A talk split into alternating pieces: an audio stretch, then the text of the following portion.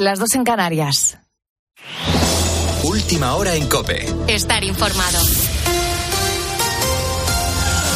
El gobierno estudia ir a la justicia deportiva para apartar a Rubiales. Juan Andrés Rubert. El Consejo Superior de Deportes y la Abogacía del Estado valoran esta posibilidad, la de acudir al Tribunal de Administración del Deporte, el TAD. La ley del deporte en España prevé una inhabilitación de 2 a 15 años. De hecho, el propio presidente del Gobierno en funciones, Pedro Sánchez, ya ha dejado claro que las, las disculpas que dio Luis Rubiales no son suficientes. Yo creo que lo que vimos fue un gesto inaceptable las disculpas que ha dado el señor Rubiales no son suficientes, hasta incluso yo creo que no son adecuadas y que por tanto tiene que continuar dando pasos el señor Rubiales para aclarar pues lo que vimos todos a través de los medios de comunicación. La Real Federación Española de Fútbol a todo esto ha convocado una asamblea general extraordinaria para este próximo viernes. Al margen de toda esta polémica, la selección española de fútbol recibirá la medalla de oro de la Real Orden del Mérito Deportivo que otorga el Consejo Superior de Deportes. Ha sido Sánchez el que lo ha comunicado a las jugadoras durante la recepción en Moncloa. Durante el acto, la capitana de la selección, Iván Andrés, dedicó la Copa del Mundo a todos los españoles. Una copa de muchísimo esfuerzo, muchísimo sacrificio, el sueño desde pequeñitas de todo el equipo, de todos los que formamos esta pedazo de selección. Os dedicamos a todos esta copa, a todos los españoles y somos campeonas del mundo. Este miércoles las temperaturas van a seguir siendo muy elevadas en gran parte de España. De hecho, se van a registrar máximas en aumento en el extremo norte, donde se podrán alcanzar hasta 44 grados y con aviso rojo en País Vasco. Vamos a repasar la previsión del tiempo con Ignacio Arzuaga. Habrá cielos despejados en prácticamente toda la península, Baleares, Ceuta y Melilla. Hasta 15 comunidades están bajo aviso por altas temperaturas, 12 en alerta naranja y una en alerta roja, el País Vasco, donde los termómetros superarán los 40 grados en muchas zonas. En Bilbao, por ejemplo, tendremos la máxima de todo el país con 44. En Canarias, cinco islas están en riesgo por altas temperaturas, las máximas en Tenerife, donde seguimos muy atentos a las labores de extinción del incendio. Además, es el segundo día que Cataluña y Aragón están en aviso por tormentas. Serán más persistentes desde las 2 hasta las 7 de la tarde, sobre todo en la zona del Pirineo. Con la fuerza de ABC.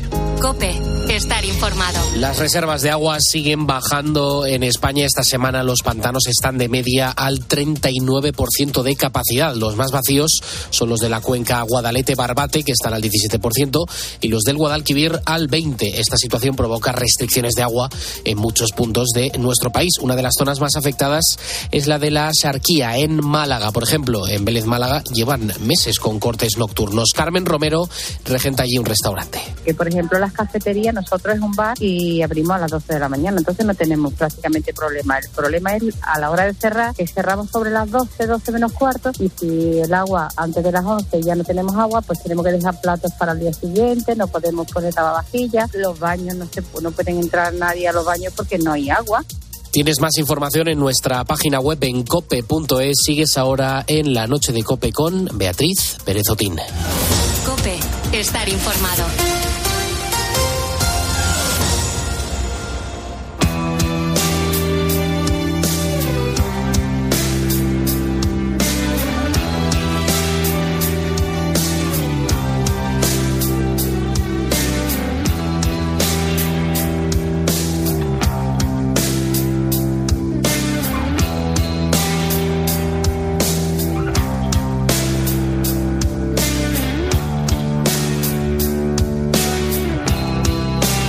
Escuchas la noche. Con Beatriz Pérez Otín. Cope, estar informado. Bienvenido, bienvenida a la noche de Cope si acabas de sumarte a esta gran familia de noctívagos. Son las 3 y 4 minutos, las 2 y 4 minutos si nos escuchas desde las preciosas Islas Canarias. Bien sabes, querido Búho, que muchas veces las cosas no nos salen tal y como habíamos planeado o al menos nos gustaría. En algunos casos eh, con algunos planes puede que no pase nada, pero cuando se trata de dar a luz, ya estamos hablando de otro asunto, ¿no? Es harina de otro costal. La protagonista de la historia con la que voy a inaugurar nuestra tercera hora juntos se llama Alicia Conde, es de Noya, un municipio de La Coruña, y trabaja como asesora de lactancia. El pasado sábado dio a luz a Mara, su segunda hija, pero no lo hizo tal y como ella quería en el hospital, sino en casa, como lo hacían nuestras abuelas. Fue rapidísimo, no, no tuve, mm, eh, con mi primer parto, pues empecé las contracciones poquito a poco, cada vez me iba doliendo un poco más, hasta que ya llegas un momento que dices, bueno, yo creo que esto ya me duele bastante, voy a ir al hospital, ¿no? Y que te guíen allí. Pero con este segundo rompí la bolsa un poco, cosa que no en el primer parto no tenías experiencia, y bueno, yo ya sé que hay un protocolo, entonces tú puedes esperar en tu casa, bueno, que igual puede ser para largo, para horas. Entonces, pues nada, estuve por casa haciendo alguna cosa, preparando, por suerte, en todo momento, cuando llegó la hora del parto, estuvo acompañada por su marido Alejandro y el personal del Servicio de Urgencias y Emergencias Sanitarias y su matrona. Eso sí, no desde casa, sino a través de una videollamada. Él llamó a la ambulancia a las nueve menos cuarto y tardaron, pues eso, 15 minutos, pero justos, ¿eh? ¿eh? no tardaron muchísimo más. Y yo ella estaba con contracciones fuertes, con ganas de, empujar presión en, toda la zona eh, y ya, pues llegaron ellos y como ya dije, bueno, pues al final voy a parir, pues ya dije, pues venga, voy a, voy a ello. Pues ya está, ¿no? Ya está que hemos llegado. Justo cumplía ese sábado la semana 40 de embarazo. Eh, Alicia se despertó a eso de las cinco y cuarto, en la madrugada, rompió aguas, eh, tal y como acabas de escuchar. Sin embargo, hasta entonces ella no tenía ni una sola molestia. Se había despertado para dar de mamar a su hija Sofía y le dio el pecho un poquito antes de las ocho y media de la mañana. Lo que menos se podía imaginar es que esta acción, este gesto, estimula las hormonas y precipitó el parto.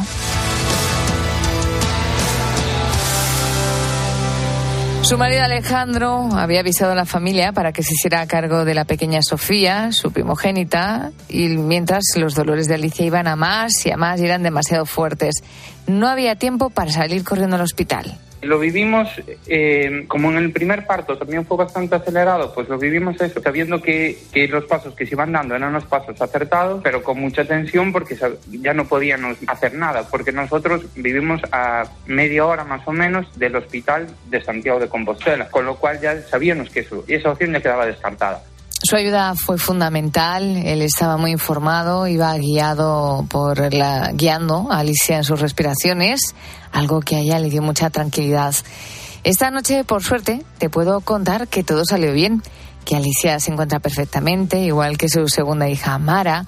Esta fue la historia de un parto como los de antes, al natural, sin epidural, sobrevenido y en casa. Por suerte no hubo complicaciones. Sin embargo, como bien sabes si eres padre, ahora viene lo nuevo y lo bueno. Dos niñas pequeñas en casa. Contracciones de amor van y vienen de ti, por dentro, por fuera, de repente los latidos se aceleran.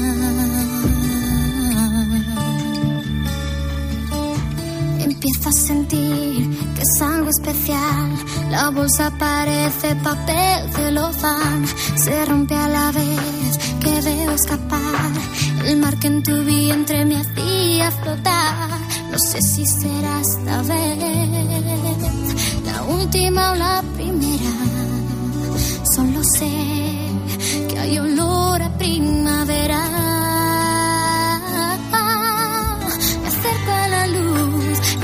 De ti, te cambio por eso que llaman vivir. Me acerco a la luz, tú abres la salida. Que me lleva eso, a lo que llaman vida.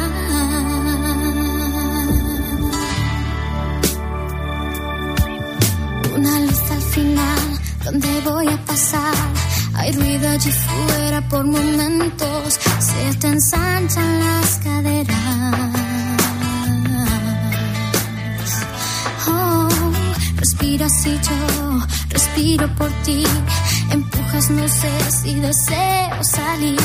Me noto rodar despacio hasta el fin.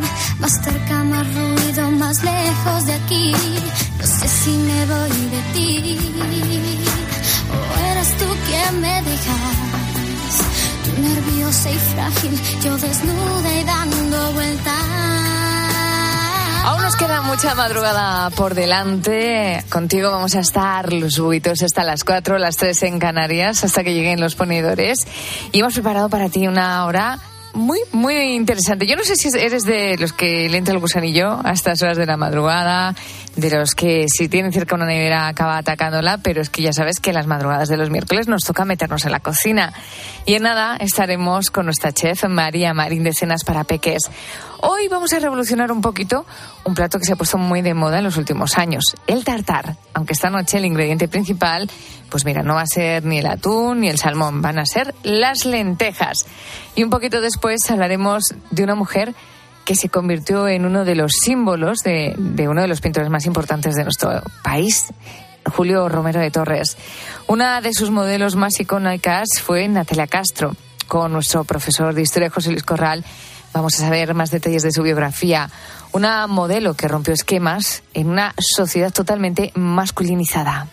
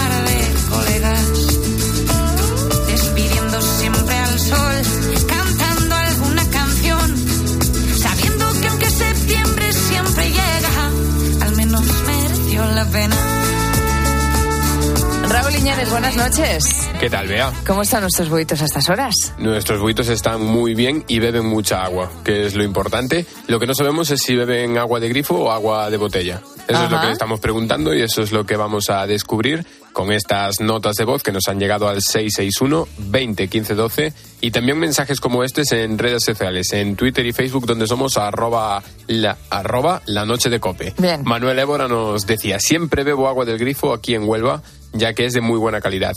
Aunque no bebo toda la que me gustaría por mi retención de líquidos, pero el agua es súper importante para nuestro organismo. Y mucho éxito, como te estaba diciendo, pues tiene el agua de grifo. Y María de Lepe, pues también la prefiere. Pues aquí en Lepe yo creo que el agua está bastante bien y bebo agua del grifo. Es más, donde voy, si voy a otra localidad, pregunto si el agua está bien y suelo beber agua del grifo donde vaya. Y bebo bastante agua al día. Bebo en torno a los dos litros diarios de agua. Bueno, pues lo que hay que beber más o menos, ¿no? Hemos... Sí, con dos litros, vamos. Litro y medio, dos litros. problema no, no vas a tener. De hecho, vas a tener muchos bienes. Y Antonio de Tenerife nos, nos decía lo siguiente. Lamentablemente el agua de Tenerife no es apta para beber, aunque en el norte hay mucha cultura de beberla, porque la gente no entiende que al ser un área volcánica el agua es pesada. Y eso significa que tiene un exceso de elementos químicos que no son recomendables para la, la salud. Le voy a preguntar a- al chef a ver si, si opina igual que él. Escuchamos también a Dolores de Valencia y a Raúl de Argentina, que nos cuentan lo siguiente. Aquí el agua es buena. Y yo toda mi vida, desde casa de mis padres, he, vivido, he bebido agua del grifo y tengo 66 años cumplir el domingo y estoy bien sana.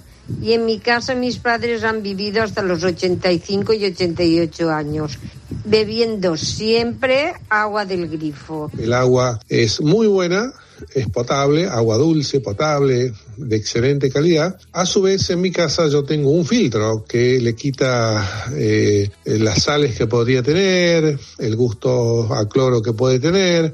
Entonces el agua está en excelentes condiciones. Personalmente tomo bastante agua. En verano pueden ser dos litros, en invierno uno. Pues fíjate Raúl ahí Qué aportando una doble, ¿eh? sí, y aparte es eso, aportando una doble seguridad con, con ese filtro que, que tiene en casa en Argentina. Y ya por último, pues vamos a escuchar a Sito de Lorca. Pues a mí no me gusta mucho el agua de mi ciudad. Yo bebo agua embotellada sobre un litro y medio al día, una botella más o menos al día, y tiene que estar fresquita, no fría, fresquita. Si está muy fría tampoco puedo con ella. Yo te entiendo, Sito. O sea, 100% de acuerdo con él. Yo lo que está muy frío no, no soy Yo capaz de... tampoco, ¿eh? Tengo que tomarla templada, incluso ahora que hace mucho calor, porque enseguida también me afecta la garganta. Es que no me gusta nada beber eh, líquidos muy fríos. Y, y el helado, hay gente que muerde el helado, es algo que no entiendo. Que no ¿Queda sé- entera? Te da así como... Mm, me duele la boca, no sé cómo Te son capaces de hacerlo, es algo que jamás Ay, a entendí. veces da como un calambrazo en la frente, Sí, ¿verdad? Cuando sí, está no. demasiado frío. No me gusta nada, no me gusta nada. Pero bueno, hay gente que soporta muy bien el, frío. Yo no, no soy de ellos. Eh, que nuestros buitos nos sigan mandando sus notas de voz, ¿no? Pues lo pueden hacer al 661 20 15 12 y también si quieren nos pueden dejar sus comentarios y mensajes en redes sociales. Estamos en Facebook y Twitter y somos arroba la noche de cope.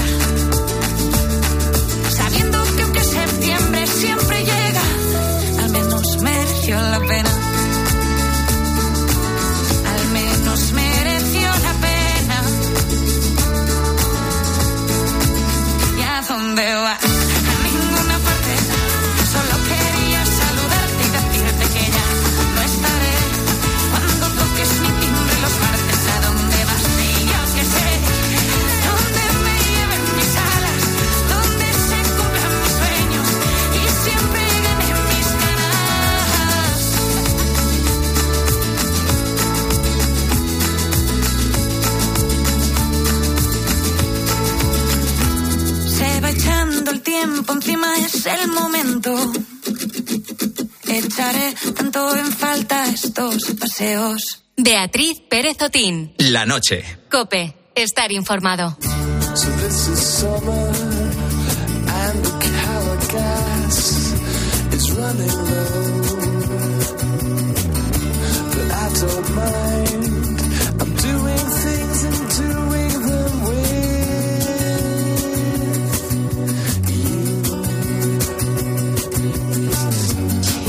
Querido Bu, ¿tú crees que se puede unar tradición y modernidad a la hora de hablar de vinos?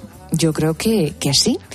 La respuesta es afirmativa, al menos si hablamos de la bodega joven Cría Cuervos. Esta empresa nació hace apenas un año, con la suma del talento y las ideas de un emprendedor, un DJ, un futbolista profesional y un expiloto de motos. Ninguno aparentemente venía del mundo del vino, sin embargo, en pocos meses se han hecho con un nombre entre las bodegas más asentadas y tradicionales. La clave del éxito, dicen, está en la calidad de sus productos y en el precio asequible. Esto los ha convertido en el vino favorito de los millennials. Hoy que vamos a hablar precisamente de la relación que tienen los jóvenes con el vino. Javier Muñoz Lazaga es cofundador de Cría Cuervos. Atendiendo a las profesiones tan dispares que tenéis, eh, ¿cómo llega un emprendedor, un DJ, un futbolista profesional y un expiloto mm, a montar una empresa relacionada con los vinos? Bueno, pues es una gran pregunta, ¿no? Yo creo que mm, yo, creo que la respuesta se encuentra en intentar acercar eh, el mundo del vino a los, a los jóvenes, ¿no? Intentar democratizar un sector tremendamente tradicional y que quizá, eh, pues bueno, se siga entendiendo eh, como un sector en el que para beber vino, pues uno sienta la necesidad de tener que saber de vino, ¿no? Y no, no, no pasa así en otros sectores como el de la cerveza o el de los destilados, ¿no? Entonces, esta estrategia de tener este tipo de socios va un poco en esa dirección, en acercar y en normalizar el, el- el vino en sí mismo. Os disteis cuenta que había como una laguna, ¿no? En el mercado y ahí es donde vosotros decidisteis meteros. Pero, ¿alguno entendía de vinos? Bueno, eh, a nivel amateur sí, pero para serte sincero, ninguno éramos ni somos eh, técnicos vitivinícolas. Para eso tenemos gente en el equipo ¿no? que, que sí lo es, por supuesto, eh, enólogos, eh, sommeliers, pero en, en cuanto a los socios fundadores del proyecto, la verdad que ninguno. Luego la empresa ha ido creciendo, hemos ido incorporando otro tipo de socios, por ejemplo, no sé, Lucas Vázquez, jugador del Real Madrid, y bueno, otros, muchos otros, ¿no? Jugadores de fútbol y gente de otro perfil, fin, gente que se ha ido incorporando al proyecto. Mm, ¿Estáis buscando solo el público joven? Lo digo porque hay una cosa que tenéis claro vosotros y es que, por ejemplo, la imagen que percibíamos del vino actualmente para vosotros eh, era muy carca. Yo no sé si eso fue lo que os empujó a, a revolucionar también incluso la imagen que queríais ofrecer de Cría Cuervos. Eh, La verdad es que en, en- en- en un inicio sí que queríamos romper con esa imagen carca del mundo vitivinícola, pero a decir verdad, a día de hoy eh, ya eh, podemos decir que vamos poco a poco posicionando la marca en un nivel más global, más amplio, más extenso, ¿no? En esa línea, pues, por ejemplo, somos el vino oficial de Iberia, Iberia Express, de alguna otra aerolínea. Bueno, estamos en varias supermercados a nivel nacional e internacional. En fin, el vino es verdad que empezó con ese propósito, pero ya podemos decir que es una marca global que gusta a todo tipo de generaciones, no solo a la gente más joven. Vuestro Cría Cuervo se aleja de la parte compleja de los vinos e intenta ser un producto sencillo. Habéis pasado en un año de producir solo dos mm, vinos a tener 16 diferentes, si no me equivoco, y el último que acabáis de presentar. Eh, ¿Cuáles son las características de vuestro producto? ¿Qué es lo que os hace hoy por hoy únicos en el mercado? Yo creo que nuestro valor diferencial es el trato que le damos al cliente. ¿no? El cliente siempre es lo primero y, y al final le damos lo que quiere. Eh, tenemos 16 vinos porque eh, bueno, eh, vamos sacando vinos en función y acudiendo a diferentes viñedos por la geografía española en función de la demanda casi casi a tiempo real. ¿no? Entonces, intentamos siempre estar en, en, ya digo, en lo que el cliente quiere y cuando lo quiere. ¿no? Y por eso nos movemos con mucha rapidez. Creo que ese servicio, apoyados bajo una marca pues que tiene varios patrocinios. Por ejemplo, patrocinamos al Getafe Club de Fútbol, el Hipódromo La Zarzuela, nos hemos quedado este año con uno de los patrocinios principales de la Vuelta Ciclista a España. Pues un poco, ya, digo, esto nos hace diferentes. Esto es algo que, que, no era habitual y realmente lo sigue sin ser en el sector, en el sector de los vinos. Suena como una combinación maravillosa entre la tradición y la innovación. Javier, eh, pensemos en el futuro, aunque sois una empresa muy joven. ¿Cuáles son vuestros próximos desafíos? Bueno, la verdad que asentar mucho el mercado a nivel internacional, eh, seguir conectando de una forma tan honesta y tan auténtica, tan buena con, nuestro público, que como comentábamos antes, pues ya es de un público muy extenso, ¿no? Y poquito más. Al, al final estamos muy centrados en el producto, en la calidad del producto, el que el vino hable por sí mismo y luego, pues ya digo, la, la, la, proyección de la marca fuera, ¿no? Intentar trasladar ese mensaje de Criacuervos. Nuestro lema es aquí y ahora, ¿no? Porque eh, pues en todas nuestras comunicaciones siempre hacemos alusión a la importancia de vivir el presente, sobre todo en una época en la que sobre todo entre los jóvenes hay pues tantos tanto consumo de ansiolíticos, ¿no? Tanta depresión, tanta ansiedad, tantos a lo mejor eh, trastornos de diferente índole, ¿no? Entonces, intentamos también eh, que la gente cuando compre nuestros vinos y cuando los, los vea, pues eh, quiera y tenga esas ganas de, de, disfrutar el presente, de no pensar, de parar la mente y de estar presentes, ¿no? Aquí y ahora, ¿no? Ese, por eso ese es nuestro, mm. nuestro, nuestro tagline, digamos, y, y, ese es el mensaje que intentamos publicar pues, en las aerolíneas, en los supermercados por el mundo, en, en todas las partes en las que operamos con la marca. Pues de lo que estamos hablando hoy en la noche de COPE es de cómo el sector del vino se está acercando a los más jóvenes con estrategias como el sabor o una imagen de marketing más juvenil, más atractiva, respondiendo así a esa necesidad que hay y siempre recordando que hay que consumir estos productos con moderación y con responsabilidad. Javier Muñoz Lazaga, gracias por estar en la noche de COPE y éxitos. Muchísimas gracias, muchas gracias a vosotros.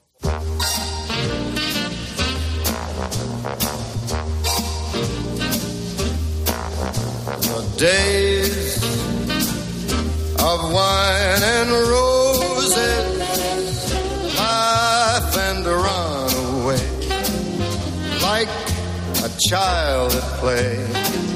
Decía el director de cine Federico Fellini que un buen vino es como una buena película, dura un instante y te deja en la boca un sabor a gloria. Es nuevo en cada sorbo y como ocurre también con el cine, nace y renace en cada escena. Yo no sé si estás de acuerdo, pero fíjate, nos sirve para hablar y seguir hablando de vino en nuestro país y en concreto de cómo consumen el vino los más jóvenes. Si hablamos de vino en España, de momento te voy a dar unos datos. En 2022 los españoles consumimos un total de 10 millones de hectolitros de vino. Contamos en España con más de 4.300 bodegas y somos los terceros productores de vino en el mundo. ¿Y qué podemos decir de los consumidores? Pues que los que más beben son los mayores de 65 años y los que menos los millennials. De ahí que muchas empresas bodegueras hagan un esfuerzo por captar al público más joven. Me acompaña ahora en la noche de COPE Rafael del Rey, portavoz del Observatorio Español del Mercado del Vino, para hacer una radiografía del consumo que hacemos en nuestro país. Rafael, buenas noches. Muy buenas noches, encantado de estar con vosotros. Eh, lo primero que te quiero preguntar es por el impacto que ha tenido la cultura del vino en España y especialmente en el consumo entre los más jóvenes, centrándonos, por poner un margen, en la generación millennial.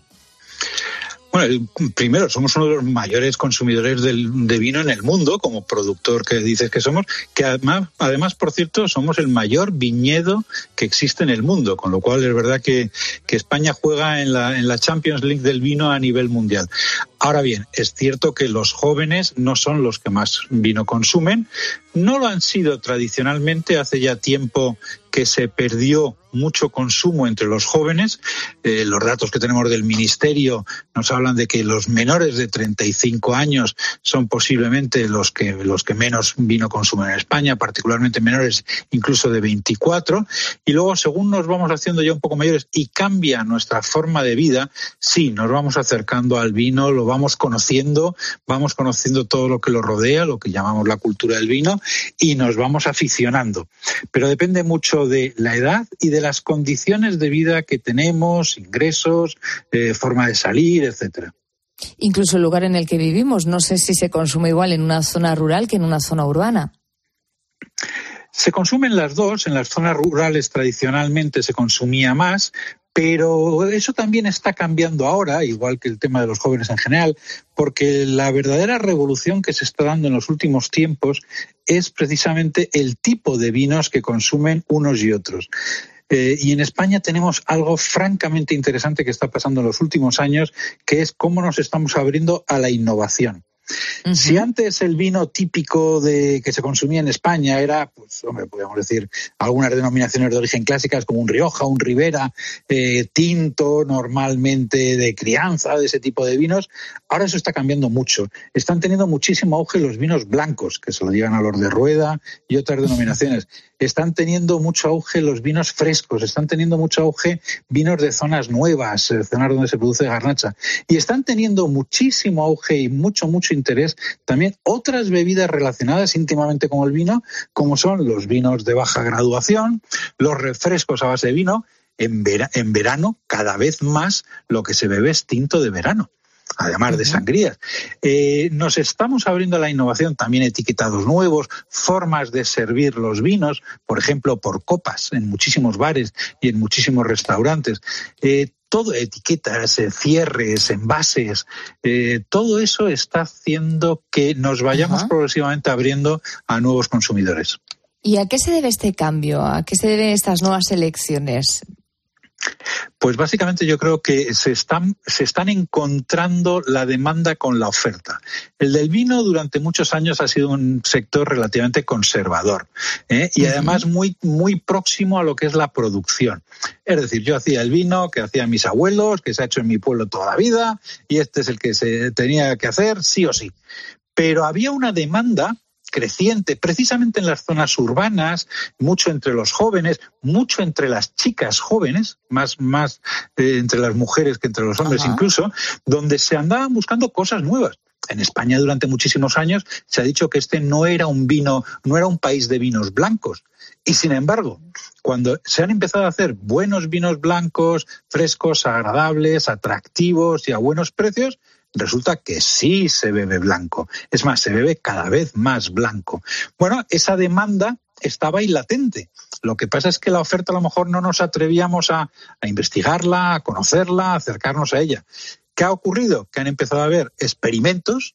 Mucha gente dice, ah, pues yo voy a hacer un blanco de este tipo. Ah, pues yo voy a hacer un, vino de baja graduación. Ah, pues yo voy a hacer un tinto de verano. Y esos experimentos, esas innovaciones se han encontrado con una demanda que estaba latente y que los ha cogido con, muchísimo entusiasmo. Entonces, eso es lo que está produciendo la revolución. ¿Y con qué frecuencia o con qué promedio los jóvenes españoles consumen vino? Relativamente poco, como decimos, en los últimos datos, por ejemplo, del Ministerio de Agricultura, que los acaba de sacar hace aproximadamente una semana, que se refieren particularmente al consumo de vino en el hogar, es decir, no, no todo el vino que se consume en España, que somos muy de consumir vino en bares y restaurantes, pero las mejores estadísticas las tenemos sobre el consumo en el hogar porque es donde mejor se puede medir.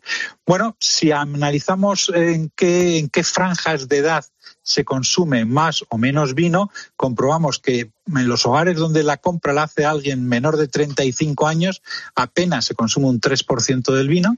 En los hogares en los que la compra la hace gente entre 35 y 49 años, hablamos de un 17, 18% de vino, perdón, de, de los compradores.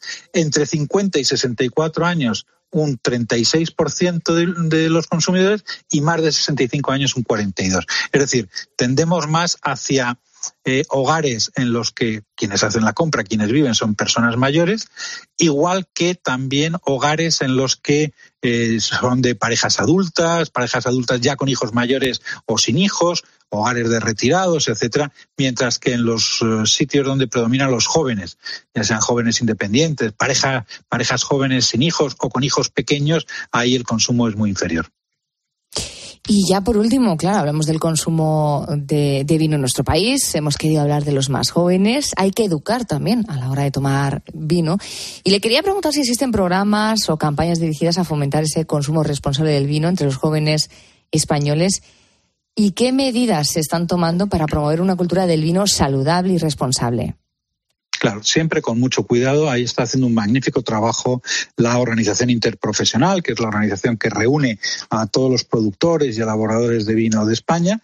Y se están haciendo, sí, unas campañas de promoción dirigidas a todo tipo de consumidores, muy particularmente a los jóvenes no tan jóvenes, o lo que podríamos llamar una segunda juventud. Los jóvenes normalmente, muchas veces el grupo de jóvenes son los menores de 35 años, pero esos a su vez se dividen entre aquellos de 18 a 24, 18 porque es teóricamente la edad mínima legal, a 24 o de 24 a 35. Quizás el, el, el segmento más interesante para fomentar un consumo razonable, inteligente y moderado de vino es esa ese segundo grupo de jóvenes entre 24 y 35 años es lo que los sociólogos llaman los jóvenes ya que ya han dejado la etapa grupal y están más en la etapa de pareja, eh, empezando a trabajar, nuevos ingresos, con voluntad, se sale de forma diferente, más opción y más costumbre de ir a lo mejor a cenar con novio, novia o marido, mujer, y ese tipo de de, de, de, de, target, de ese tipo de, persona, es la que se va acercando al vino, lo va conociendo y va teniendo una, eh, una curiosidad cada vez mayor para probar esto que dicen del vino, a ver qué es, a ver qué tipos hay. Me gustaría saber algo más de vino, lo que has mencionado antes de la cultura uh -huh. del vino. Si es algo tan próximo a nosotros, si es algo tan cercano, si es algo que nuestros padres y nuestros abuelos han conocido toda la vida. España tiene viñedos en, los, en las 17 comunidades autónomas. Como he dicho, somos el mayor viñedo del mundo, luego es algo que sentimos muy cerca, bueno, pues se despierta una curiosidad para decir, ¿y esto cómo será? Y ahí se abre una etapa apasionante, porque claro, se descubren muchos tipos de vino. Cuando hablamos de vino, a veces pensamos siempre en el tinto, blanco y rosado, pero es que estamos hablando también de los vinos de Jerez, que hay maravillas. Estamos hablando de los espumosos. Estamos hablando de muchos tipos de variedades diferentes y de regiones uh -huh. diferentes. Estamos hablando de muchas cosas. Claro, hay mucho por descubrir. A unos les gustarán más unos y a otros otros, pero hay mucho donde probar. Pues muy interesante todo lo que hemos abordado en este ratito de la madrugada, precisamente sobre el consumo de vino en nuestro país, tan arraigado también a nuestra cultura. Nos hemos acercado a los últimos datos, a la actualidad, y lo hemos hecho gracias a Rafael del Rey, portavoz del Observatorio Español del Mercado del Vino. Gracias eh, por adentrarnos en ese mundo a través de los datos y por ponernos en contexto el consumo del vino entre los jóvenes. Buenas noches. Muchísimas gracias y buenas madrugadas. No soy mejor por eso, y aunque bebí en exceso, no tuve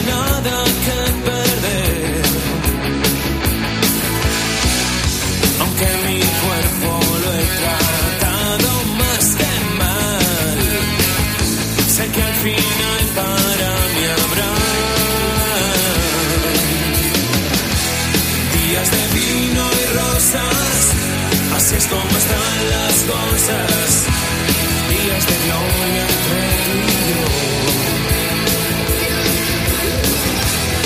Días de vino y rosas, mi vida será hermosa. Días de gloria para los dos. Óyeme linda. Beatriz Pérez Otín. La noche. Cope, estar informado. Cada vez es más habitual encontrarlos en los restaurantes. Cuando sales a comer con tu pareja o con tu familia o con tu grupo de amigos, los ves en el menú. Te estoy hablando de los tartares. Lo cierto es que se han vuelto muy famosos en los últimos años y los hay de todo tipo.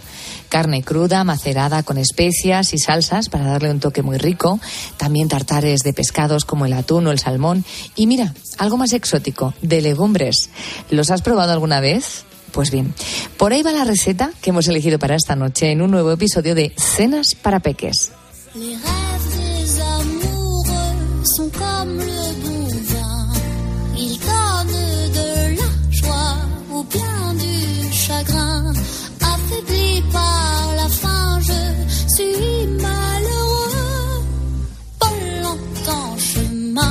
Tout ce Lo cierto es que si no llevamos más de 10 años viendo tartares en los menús, no llevamos ni uno, ¿eh? Y aunque los estrellas suelen ser, como te decía antes, los de carne o atún, cada vez los hay más originales en su propuesta. Esta noche, por ejemplo, vamos a aprender a hacer un tartar de lentejas, que es una iniciativa, una propuesta de, de nuestra queridísima María Marín, periodista y cocinera, a quien encuentras en su cuenta de Instagram Cena para Peques. María, buenas noches. Buenas noches, pues deseando sorprenderos con esta nueva versión de tartar, a ver qué os parece. Bueno, es un plato, como digo, que se ha vuelto muy famoso en los últimos años y que hoy nos traes una manera distinta de prepararlo. Hablamos de un plato que se ha vuelto muy famoso en los últimos años y que hoy nos traes de una manera diferente de prepararlo. El ingrediente de sorpresa, las lentejas. ¿Cómo surge esta receta? Cuéntanos. Bueno, precisamente, aunque estos días hayan bajado un poquito las temperaturas, se ha avecinado la primavera y dentro de nada tenemos a la vuelta de la esquina el verano. ¿Y qué pasa? Pues que las legumbres, que hay que comerlas tanto, es que hasta cuatro veces a la semana, y sé que mm, nos quedamos muy atrás, pues las dejamos todavía más atrás, porque no apetecen guisos, porque no apetecen pues potajes. Entonces me, me gusta inventar formas de seguir comiendo legumbres en nuestro día a día. Y aparte de las típicas ensaladas de legumbres, que también a veces pues dices, oye, me aburro, pues vamos a hacer cosas nuevas como un tartar de lentejas, ¿por qué no? Bueno, pues eh, lo primero de todo, dinos qué ingredientes necesitamos más allá de las lentejas y las cantidades. Bueno, pues lentejas cocidas, si lo quieres hacer más fácil todavía, te coges un bote envasado y con eso tienes resuelta gran parte de la receta. Eh, sí que es cierto que el tartar eh, va alineado de una forma tradicional, como puede ser la salsa de soja, y es la que vamos a utilizar también para darle un marinado diferente a nuestras lentejas. También lo vamos a hacer con cebolleta, picadita chiquitita, con pimiento rojo, aunque esas verduras las puedes mm, cambiar según lo que tengas en casa. Yo también te sugiero alcaparras, una pizquitina, pero sabes que tienen un sabor muy particular y así mezcladas con las lentejas le va a dar un sabor mm, agridulce, muy rico, muy rico. Yo recomiendo probarlo. Y luego también os recomiendo tomate seco en aceite. Yo he hecho unos seis tomates más o menos. Que también, si no tienes, bueno, pues puedes hacerlo con tomate normal, tomate fresco, picado chiquitito. Pero el tomate seco tiene un sabor más intenso y más fuerte y también le queda muy rico. Esa es como la base de nuestro tartar, que va a estar formado por las lentejas. Luego vamos a darle color y alegría a nuestro plato. Os sugiero que está en plena temporada mango. Un mango que no esté muy verde para poder partirlo y hacer daditos chiquititos. Y encima lo vamos a coronar con la proteína mm, animal de nuestro plato, que va a ser el pescado. Y como es muy habitual, pues utilizamos salmón. O bien salmón marinado, es decir, en crudo, o bien, según las edades o si no te gusta, lo haces así en daditos a la sartén y te vale igualmente. Bueno, pues ya tenemos claro cuáles son los ingredientes. Ahora, si te parece, nos ponemos manos a la obra. ¿Por dónde empezamos nuestra receta? Pues como vamos a ir haciendo capas, que es así como se compone un tartar, y ya sabes que tenemos que utilizar el típico aro de cocina para darle esa forma redondita y típico del tartar, ¿vale? Entonces, nuestra primera capa va a ser las lentejas, que las vamos como a marinar, aunque no hace falta porque ya están cocidas, cocidas pero sí que le vamos a dar un sabor particular. Entonces, con toda esa verdurita que os he comentado, la cebolleta, el pimiento rojo, las alcaparras, todo eso bien picadito, junto con un poquito de salsa de soja, saja en sal mejor, un poquito de mostaza antigua y un poco de zumo de limón y un poquito de una cucharada de todo más o menos, aceite de oliva virgen extra. Vamos a dejar las lentejas reposando. Simplemente es para que cojan ese sabor tan rico de esa mezcla que hemos preparado. Y mientras tanto preparamos las diferentes capas. Nos proponemos con el, el, eh, mango, que no requiere más que cortarlo, y el salmón, como siempre sabéis, eh, no va cocinado a altas temperaturas, pero una forma de cocinarlo es con eh, ácidos y ese ácido se lo va a dar nuestro zumo de limón. Nuestro zumo de limón y un poquito de salsa de soja, ese salmón se va a, como a cocinar, pero eh, lo justito. Simplemente hay que recordar que ya sabes que tiene que estar previamente congelado, ¿vale? Para evitar sustos con el anisakis, que vamos a comer pescado crudo. Pero sí que una media horita con ese limón va a hacer que esté como un poquito más hecho, ¿vale? y ya simplemente lo que quedará es volver a repescar nuestros ingredientes que habíamos dejado cogiendo sabor y montar nuestro tartar. Primera capa de lentejas, segunda capa bien amarilla y, y jugosa con nuestro mango y por último nuestro salmón. Y ya si lo quieres decorar, un poquito de semillas de, sésamo, un poquito de cebollino y quedas como un rey presentando este plato La en la mesa a tus comensales. La verdad es que dan ganas de hacerlo. Yo me tengo que comprar el molde para hacer precisamente estos tartares, que además, bueno, dan muchísimo juego y como dices, queda muy bien, ¿no? Cuando tienes invitados, servirlos. Em, podemos sustituir el salmón por el atún, ¿verdad? Igual que podríamos hacerlo también con carne, ¿o no lo recomiendas? Sí, perfectamente. Eso ya según gustos. El tartar también mucha gente pues lo hace con la típica carne cruda. Sí que es cierto que como tanto con el pescado como la carne es según gustos. Hay quien no es capaz de comerse así la carne, pero como es todo es libre y hay que hacerlo pues según nuestra forma de comer y nuestros gustos, también la puedes pasar un poquito por la plancha y no tienes por qué tomarla cruda. Y lo mismo podría pasar con el atún. Yo en mi caso así me gustaría mucho, pero siempre hay que atender a todos los paladares. Fenomenal, pues yo creo que hemos tomado buena nota todos. Este ha sido nuestro espacio dedicado a la cocina de la semana, hoy dedicado a ese tartar de lentejas. María Marín, seguimos aprendiendo contigo con recetas nuevas. Le damos mm, más vida a las lentejas que muchas veces siempre las cocinamos de la misma manera. Bueno, pues esta es otra manera de comer lentejas en nuestra casa. Me ha gustado muchísimo. Muchísimas gracias por compartirla con todos los buitos. Quien quiera saber más, que sepa que puedes seguirte en tu cuenta de Instagram Cenas para Peques y por supuesto volver a escuchar este espacio en nuestras horas completas en la noche de Cope en cope.es. Hasta la semana que viene, cuídate. Hasta la semana que viene. Un abrazo fuerte.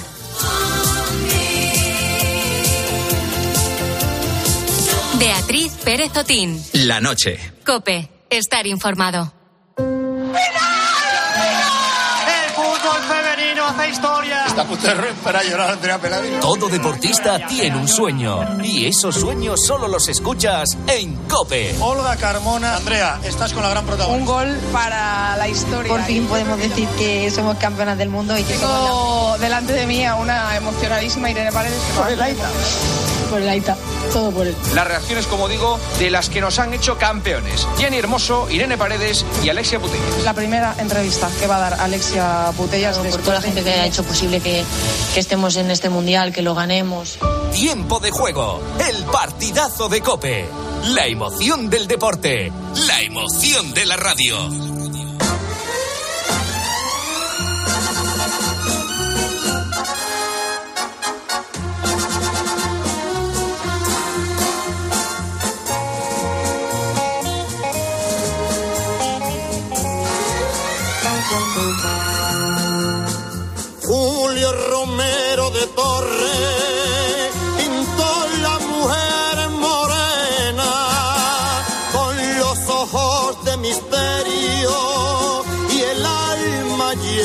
Llena de pena. Puso en sus brazos de bronce la guitarra cantora. Beatriz Pérez Otín. La noche. Cope. Estar informado. ¿Cuántas veces habrás cantado esta copla, verdad? Eh, puede que incluso, si has estado en Córdoba, en la casa de Julio Romero de Torres, hayas mirado cara a cara a la mujer morena, pero ¿sabes realmente quién era esa mujer de mirada oscura y profunda?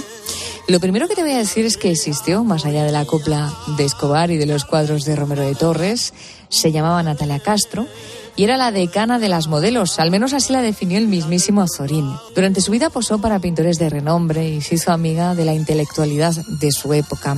Y algo que quizá no has olvidado es que era la marca de agua de los billetes de 100 pesetas de los años 50. Esta noche, la mujer morena, a partir de ahora Natalia Castro, va a ser la protagonista con el profesor de historia y catedrático José Luis Corral. Buenas noches, profesor, ¿cómo está? ¿Qué tal, Beatriz? Pues muy buenas noches, estupendamente bien. Eh, dentro, de lo- dentro de un orden y, y tal como está el mundo, pues bueno, no me quejo demasiado. Dice el biógrafo de Natalia Castro, el historiador de arte Pedro Molina Martínez, que la modelo rompió entonces esquemas en una sociedad masculinizada. Dice, no la llamaría feminista, pero sí fue una mujer libre. ¿Quién era Natalia Castro? Bueno, pues es una de las varias eh, modelos que utilizó Julio Romero de Torres, el gran pintor cordobés de la primera, los primeros 30 años del siglo XX y que reflejó en mujeres como esta, como Natalia Castro o como Amalia Fernández, el- lo que ha pasado a ser el estereotipo, la imagen de la mujer del sur, de la mujer andaluza.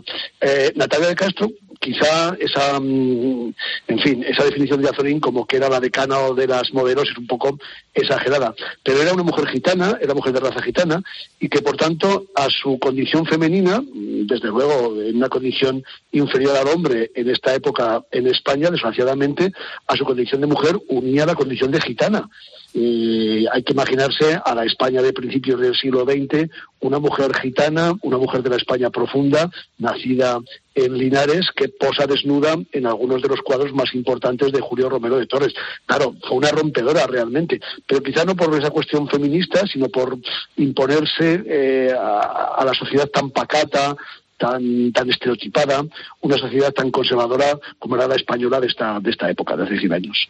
Y no solo posó para Romero de Torres, eh, se puso delante también de otros pintores como Sorolla y alguno más, ¿verdad?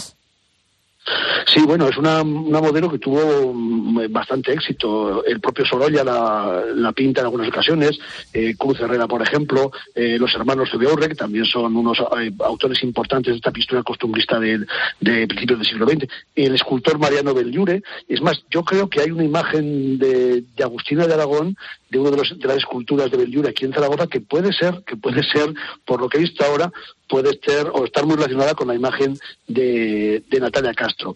Es una mujer que vive en este ambiente de pintores, de, de políticos, de poetas, de escritores de la España de principios del siglo XX, esa España tan, tan convulsa que se va abocando poco a poco hacia la dictadura de Primo de Rivera y después hacia la guerra civil, pero que vive en ese ambiente de la España que ha salido de la- del desastre del 98, que está en una especie de, de decadencia eh, intelectual, de, de desencanto por lo que ha ocurrido con la pérdida de las colonias, pero que a la vez intenta buscar formas de expresión en el modernismo y en otras corrientes intelectuales y otras corrientes de la vanguardia de la época. Bueno, pues es una mujer que vive ese ambiente que debe ser apasionante, ¿no? El ambiente de García Lorca, eh, del joven García Lorca, de Valle Inclán, de, del propio Azaña, de Jacinto Benavente, el premio Nobel. Bueno, una, una España que está saliendo de esa generación brillantísima del 98 para ir entrando poco a poco en la no menos brillante generación del 27. Un mundo, como digo, de escritores, de poetas, de, músicos, eh, apasionante. Natalia fue huérfana, se cría con su tía. Cuando se traslada a Madrid, conoce al que será su marido, Luis El Pavo. Era un guitarrista flamenco que, bueno, pues eh, tocó con Valderrama, Angelillo, para Marchena. ¿Sabemos quién era su marido? Si tuvo familia, Natalia de Castro, no. ¿Qué sabemos de su vida privada? Bueno, no, no, lo conozco, no lo conozco mucho, entre otras cosas, porque Pedro Molino Martínez en su biografía tampoco profundiza, quizá porque sea desconocida, ¿no?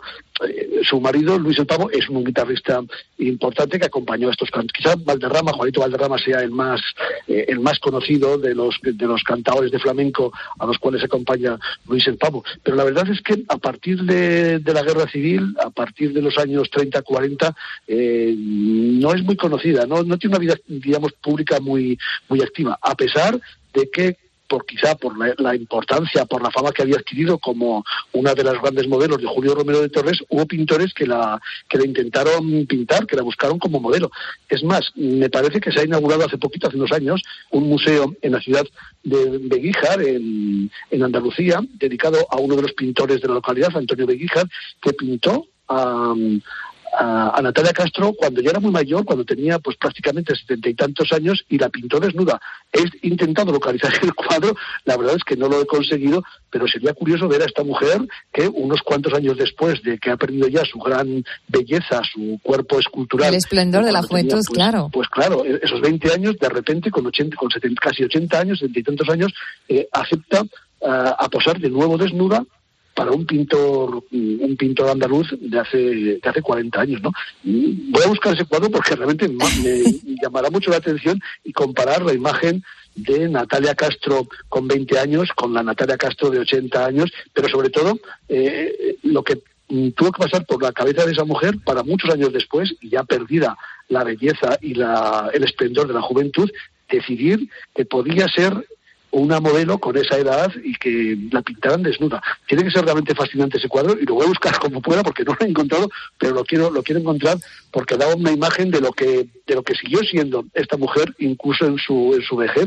a lo largo de toda su vida. Una mujer que no tenía vergüenza, sino todo lo contrario, quería mostrar su cuerpo cuando era bella, cuando era joven hermosísima y también cuando, cuando era una mujer mayor, una mujer muy entrada en años, que también debía ser muy hermosa porque si no probablemente era ya muy coqueta, pues a lo mejor no hubiera aceptado posar desnuda a esa edad.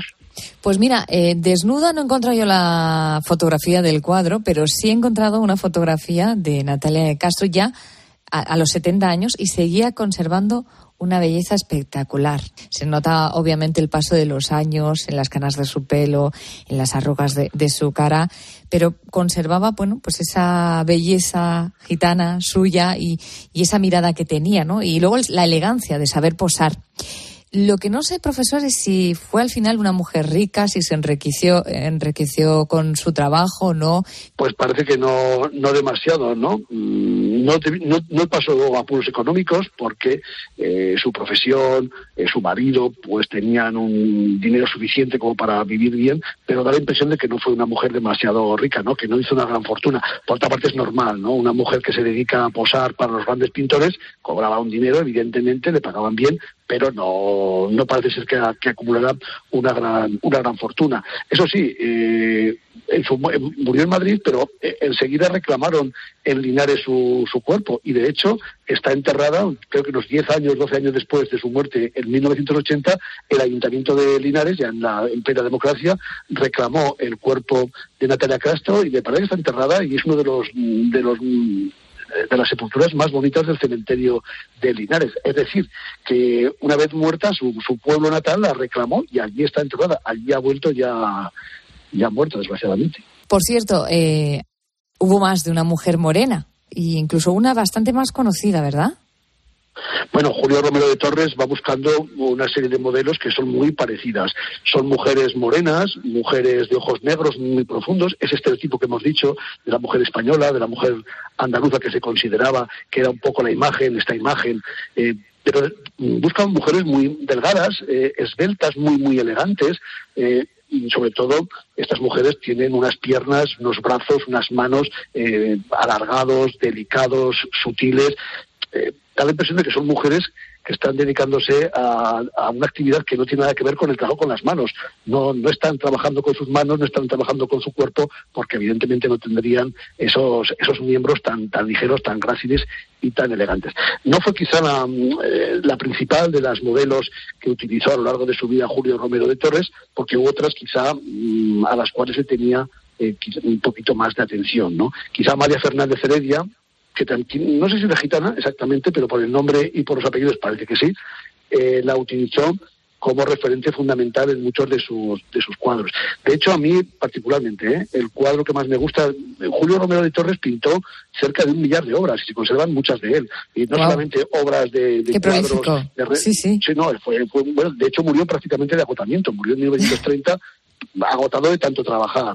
Eh, pintó re- retablos, eh, cuadros, retablos religiosos, ¿no? Al estilo de los retablos góticos, de los renacentistas. Él era un apasionado de la pintura del Renacimiento, del clasicismo. Pintó retratos de, de mujeres, de hombres de la sociedad andaluza, de la alta sociedad andaluza de la época, pero a mí hay un cuadro que realmente me apasiona. Yo no sé si es realmente Amalia Fernández Heredia o es Natalia Castro la modelo de este cuadro, o quizá una mezcla de los dos. Es un cuadro que pintó el último año de su vida, en 1929, que se llama La chiquita piconera y que es, eh, una, una joven andaluza que está sentada en una postura muy, muy erótica, muy sensual, en una silla de estas de Anea y está con un brasero trabajando, preparando una especie de brasero en sus manos, ¿no? Bueno, realmente es- el cuadro es prodigioso, de una, una carga erótica sensacional, y dándole vueltas a la imagen de esta mujer, yo no sé si, ya digo, si fue Natalia Castro la, la modelo o fue Amalia Fernández Heredia. Es igual, en cualquier caso, es el estereotipo de esa mujer morena, de esa mujer guapísima, de ojos profundos, de mirada un tanto melancólica y quizá una mujer que que está guardando una cierta amargura en su, en su interior. Toda la pintura de Julio Romero de Torres es una pintura de la amargura, de, esa España. En cierto modo, mm, yo quiero pensar, quiero pensar que estas mujeres de los cuadros de Julio Romero de Torres representan a esa España amarga, esa España triste, esa España que no se ponía de acuerdo, de una clase social aristocrática eh, corrupta, muy pagada de sí mismo, y de un pueblo muy oprimido, muy sometido, que acabó en esa ruptura tremenda de la guerra civil. Me da la impresión de que Julio Romero de Torres pintaba la amargura de España, esa España de dos, de dos partes, de dos facciones que nunca se pusieron de acuerdo, desgraciadamente. Estamos hablando con el profesor de historia José Luis Corral. Es que estaba reflexionando sobre esto último que estaba diciéndonos, profesor, porque es verdad que transmite muchísima tristeza a sus cuadros y también recuerda mucho a, a determinados capítulos de nuestra historia más reciente. Eh, hoy hablando de la modelo Natalia Castro, que lo decía al principio, también aparecía como marca de agua en los billetes de 100 pesetas. Gracias, profesor, por estar en la noche de COPE. Bueno, un placer como siempre, Beatriz, un saludo. Un saludo. Beatriz Pérez Otín. La noche. Cope. Estar informado. El agua muy despacito, caminando por el suelo. Una mata de romero le dijo, dame un poquito. Que quiero ser alto y fuerte sobre el camino, ser alguien. En un silencio oloroso, perderme por el aire. Ay, mójame la carita. Estamos ya muy cerquita de las 4 de la madrugada, a las 3 en Canarias. Enseguida llegará Beatriz Calderón dispuesta a poner las calles. Pero antes vamos a ponerle el broche de oro al programa de hoy escuchando los últimos buitos. Hoy estamos hablando del agua, de si bebemos agua del grifo, si es mineral, qué costumbre tenemos, porque precisamente estos días se celebra la Semana Mundial del Agua. Raúl Iñares, buenas noches. Uno de los debates más recurridos con, con mi grupo de amigos, ¿eh? Sí, si ¿no? beber agua del grifo o beber agua embotellada. Sí, porque yo soy, bueno, como ya dije en el programa, soy fiel defensor de, del agua embotellada. Ajá. Yo no, no toco el agua del grifo. Es, bueno, cada uno tiene sus manías, pues esta es una de las... Pero el agua de Galicia es buena, ¿no? ¿O no? Es ¿En que me da igual, no? es que ¿Te es da la, igual? es mi- es la manía que tengo. Yo agua embotellada. ¿Y de alguna marca en especial o no? Ah, ¿Siempre vas a por la misma? Ah, te eso, da igual. Eso me da igual, pero como desde pequeño, supongo que en mi casa hubo agua embotellada, pues yo ahora siempre agua embotellada. Vaya. Entonces es uno de los debates con, con mi grupo de amigos, suelo estar solo, pero, pero no pasa nada. Entonces, por eso queríamos traer este debate hoy a nuestros oyentes, aprovechando que era la Semana Mundial del Agua. Y ya estos últimos mensajes que nos mandaron, pues mira, vamos con José de Toledo, que nos dice, la de mi zona es buena, aún así prefiero la embotellada. Y sí, bebo bastante agua a diario. Así que, mira, de, de Bien mi equipo, hecho. de mi equipo, José. ¿Tú sabes cuánta agua tiene que beber una persona que pesa 50 kilos, por ejemplo? Eh, a ver, sorpréndeme. Un poquito más de litro y medio, un, un litro y 1,7. 700, sí, litros. Ahí está. Y si pesas 60 kilos ya te tienes que ir a por los dos litros. Ah, por los dos litros. Es que parece fácil decirlo, pero luego no es tan, tan fácil. ¿eh? Ostras, hay, gente que son incluso ocho le da- vasos, ¿eh? Sí. Ocho vasos de agua al día. Es que no es tan fácil, claro. Yo, yo ya tengo la botella de, dos litros en casa y con eso pues más o menos me voy... ¿Y bebes más o menos? Desde que entré en la radio bebo más. Bebes más. Antes de entrar en la radio bebía mucho menos. Hay que hidratarse. Sí, Hay que hidratarse mucho. me vino bien en ese sentido. Vamos con más mensajes. Pues vamos con Cristina que prefiere el agua del grifo y de hecho nos dice cuál es la mejor agua del mundo. Pues según dicen en mi familia, el agua de Madrid es la mejor agua del mundo. Así que bebemos agua del grifo los que la bebemos. Pero en mi casa se bebe agua del grifo. Pues Yo creo que sí. Que el agua de Madrid no sé si es la mejor del mundo, pero es una de las más buenas. Eso dicen. Eso dicen que, vamos, en los estudios que, que salen, siempre el agua de Madrid es una de las que mayor calidad tiene en, en España. ¿Por algo será? Por algo será, evidentemente. Cuando, mira, cuando el río suena, agua. agua lleva. Y ahora vamos a escuchar también a nuestro búho Ángel, que también prefiere de grifo, pero reconoce que el agua de su pueblo pues tiene un problema. El agua de nuestro pueblo tiene un problema y es que tiene demasiada cal. Los forasteros que vienen y la prueban lo, lo notan enseguida. Pero luego, vamos, a mí me encanta beber el agua de- del grifo y bebo varios litros al día. Tanto en invierno como, como en verano. Cuando ya te acostumbras a, a esa rutina, el cuerpo te pide, te pide agua, aunque tenga demasiado cal como es el agua de nuestra casa. Bueno, pues Ángel, ocho vasos no. Ángel, 13 Más. o 14. Pues eh, tenemos que saber que beber agua en exceso es tan negativo como no beberla suficiente, porque al final estamos sometiendo un estrés a nuestros riñones para el que no estaba preparado. Así que lo justo y necesario para que no sufran ni los riñones ni el corazón. Pero eso sí, con el calor que estamos teniendo ahora, por favor, hidrátate muy bien. Nosotros eh, te hemos hidratado esta noche, ¿eh? porque aquí se ha hablado de agua mucho, largo y tendido, y esperamos que también nuestros contenidos te hayan refrescado la madrugada. Nos queda despedirnos de los buitos. Raúl, que descanses y vayas mejorando ese catarro de verano. Muchas gracias, Bea. A ver si, a ver si mejoramos. A ver si mejoramos. Bueno, ya sabes que para el catarro hay que hidratarse mucho. Sí, mucha agua. Y cuanto más agua, mejor porque sacas antes los mocos. Eso es. Y a ti, querido Hugo, qué decirte que nos sentimos privilegiados de que nos dejes formar parte de tu vida en la madrugada. Un fuerte abrazo. La radio continúa ahora tras las noticias poniendo las calles. Gotas diferentes pero gotas